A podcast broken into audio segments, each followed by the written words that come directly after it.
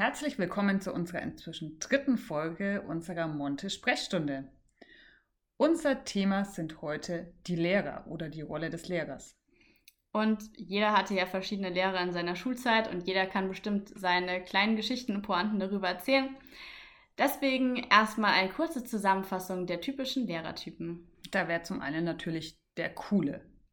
Hey, Tom, na, hast du gestern noch ein bisschen Fußball gespielt? Ja, ich habe gestern auch das Bayern-Spiel geschaut. Naja, jetzt starten wir mal im Unterricht, oder Leute? Oder dann natürlich der Witzbold. I think, haha, blub blub, oder? Hm? Schenkelklopfer. Dann hätten wir natürlich, wer kennt ihn nicht, den Strengen. Wer die Hausaufgabe nur zweimal vergessen hat, bekommt einen Verweis und muss nachsitzen aber im Kontrast dazu auch den totalen Chaoten. Was? Wir haben jetzt heute eine Doppelstunde? Ich dachte, wir haben nur eine Stunde und äh, die Schulaufgabe schreiben wir morgen. Die habe ich jetzt für nächste Woche eingeplant. Oder der richtig Unmotivierte. Ja, also eigentlich ja, habe ich jetzt nichts vorbereitet. Schlagt jetzt mal euer Buch auf auf der Seite 50 und arbeitet die mal einfach durch, ne? Buchlesen geht immer. Eben einfach Buch aufschlagen und lesen. Passt schon. Dagegen wäre dann natürlich der Überengagierte. Ich habe hier für jeden Schüler ein Domino laminiert.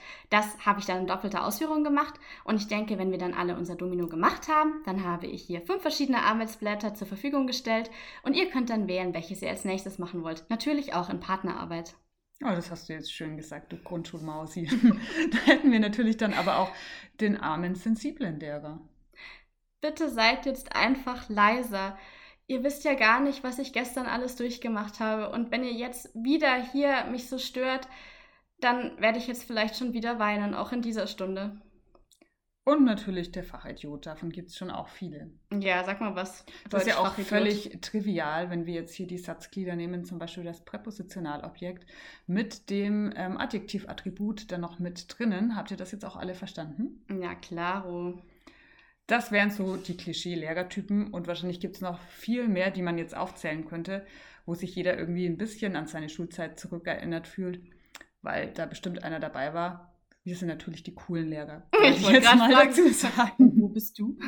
Aber was wir gleich mal sagen wollen, wir sagen jetzt immer der Lehrer. Nicht, dass sich jetzt die Damen ähm, irgendwie nicht beachtet fühlen. Wir sind ja selber welche, aber es ist einfach leichter, der Lehrer zu sagen, nicht immer die Lehrerinnen noch dazu. Die sind natürlich auch gemeint. Genau so ist es. Und wenn wir jetzt über die Rolle des Lehrers sprechen, ist eine Person sehr, sehr wichtig, die viele Studien darüber gemacht hat. Und in dem Fall meinen wir gar nicht Maria Montessori, sondern erstmal Hattie.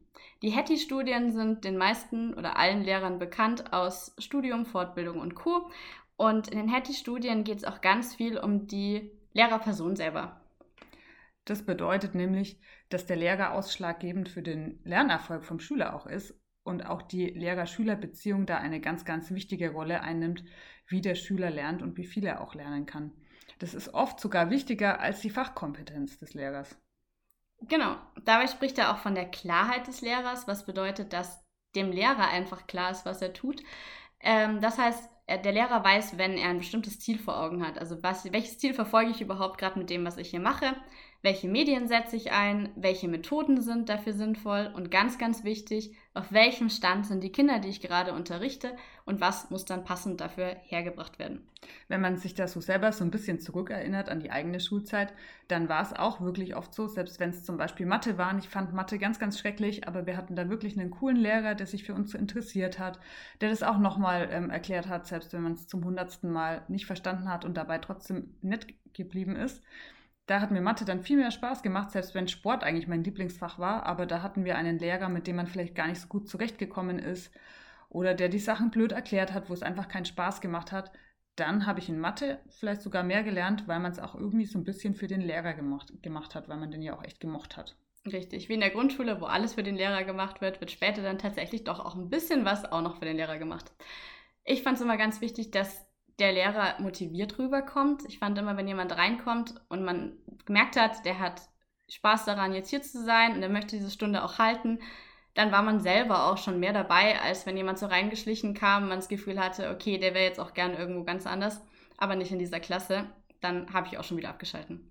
Und wichtig war dann auch, dass er irgendwie sich dann mal für einen interessiert hat, auch mal zwischendurch mit einem gequatscht hat, dann natürlich den Stoff weitergemacht hat, aber man hatte so das Gefühl, der nimmt mich als Mensch wahr und interessiert sich auch echt für das, was ich so mache.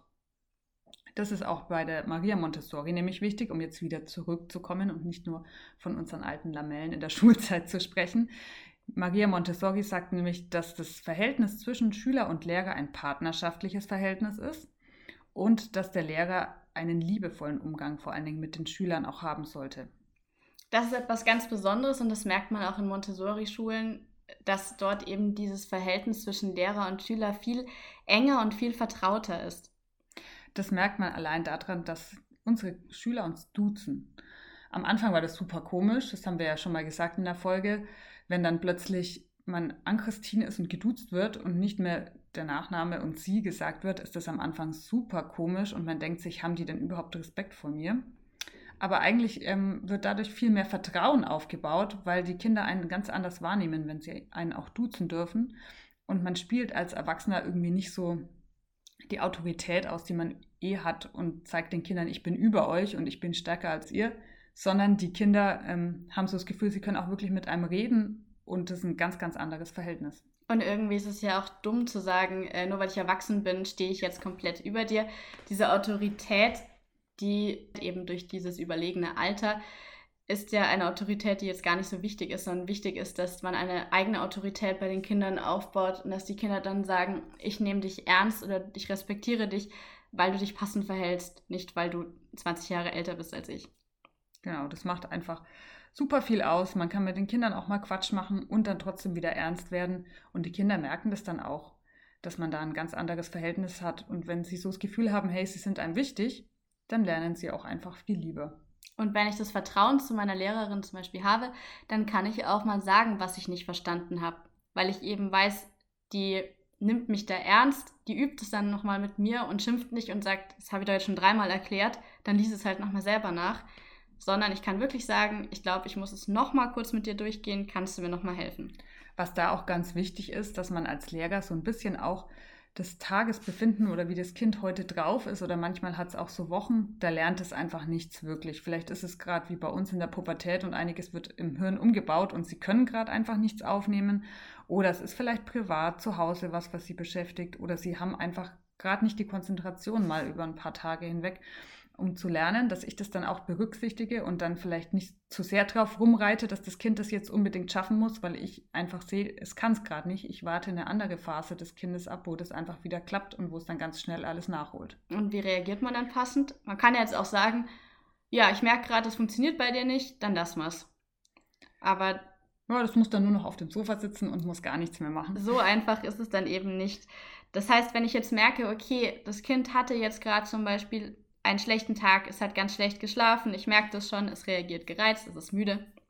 Und die Matheaufgaben sind ein einziger Kampf.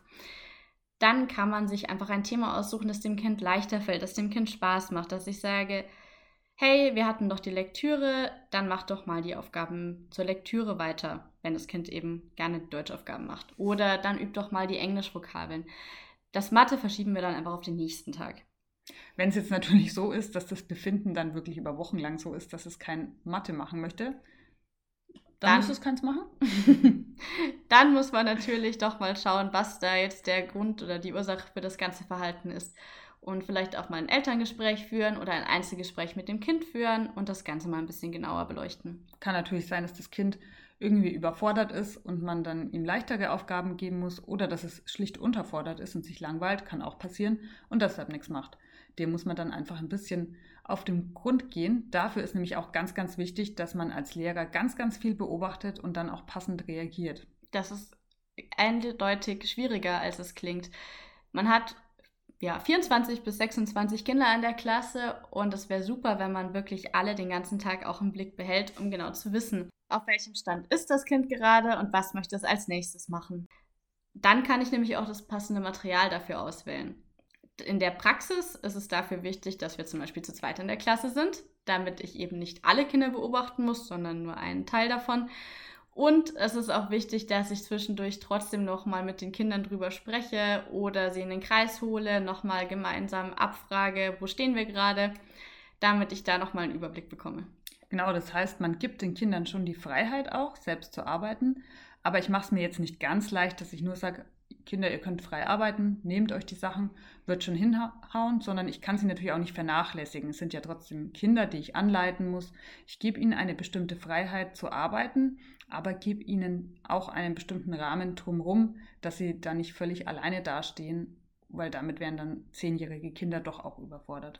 Mit dieser Freiheit, die man den Kindern dann gibt, gibt man ihnen auch ganz viel Vertrauen mit. Das Kind hat dann das Gefühl, okay, meine Lehrkraft vertraut mir in dem, was ich tue ich darf selber diese verschiedenen Sachen machen. Also diese Eigenaktivität des Kindes einfach fördern und sagen, klar, schnapp dir mal deine Sachen, geh in den Nebenraum, probier das aus, was du gerade machen möchtest. Ich vertraue dir, dass du da auch wirklich deine Aufgaben machst.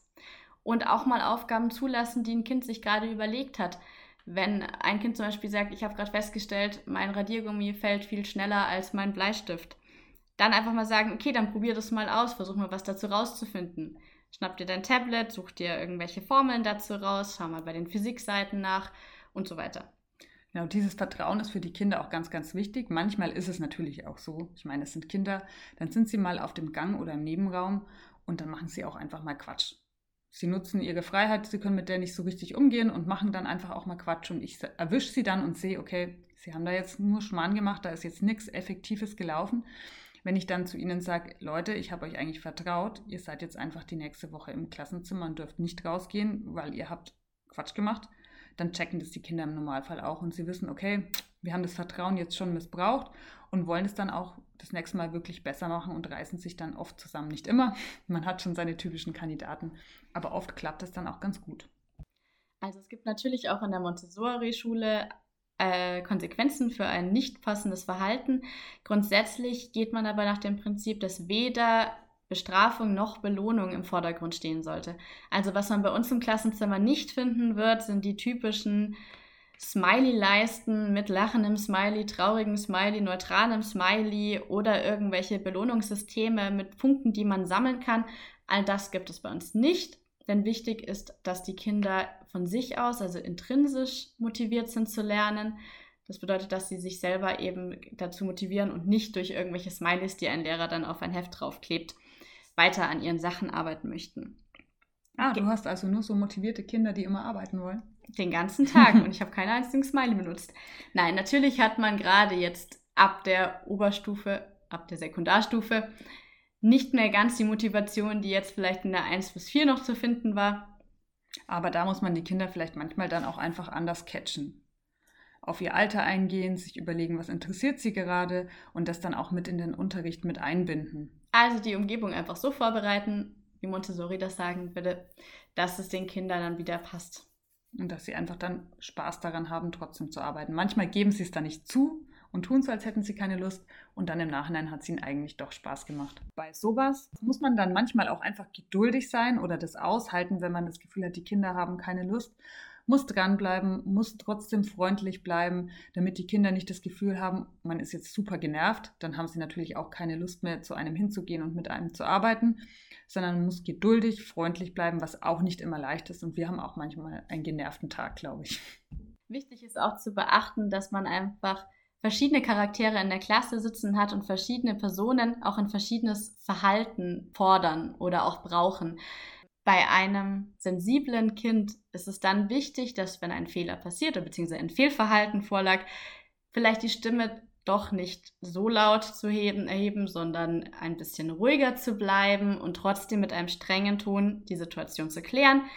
Bei einem Kind, bei dem man weiß, dass es vielleicht ein strengeres Verhalten braucht und auch fordert, da reagiert man dann eben einfach anders. Und das ist nicht unfair oder ungerecht, sondern das geht dann einfach eben auf dieses spezielle Kind mit ein, je nachdem, was dieses Kind eben für ein Verhalten von mir verlangt.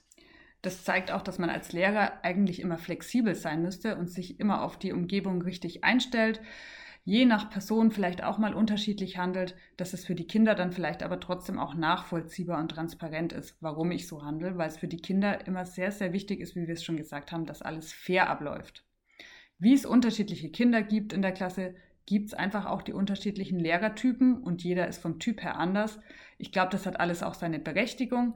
Das Wichtigste ist einfach, authentisch aufzutreten, keine zu großen Schauspielereien zu machen oder sich selbst in eine Rolle drücken zu wollen, die man einfach vielleicht nicht ist. Wenn ich jetzt nicht der überstrenge Lehrer bin, dann bin ich das einfach nicht, sondern es muss authentisch und klar für die Kinder sein.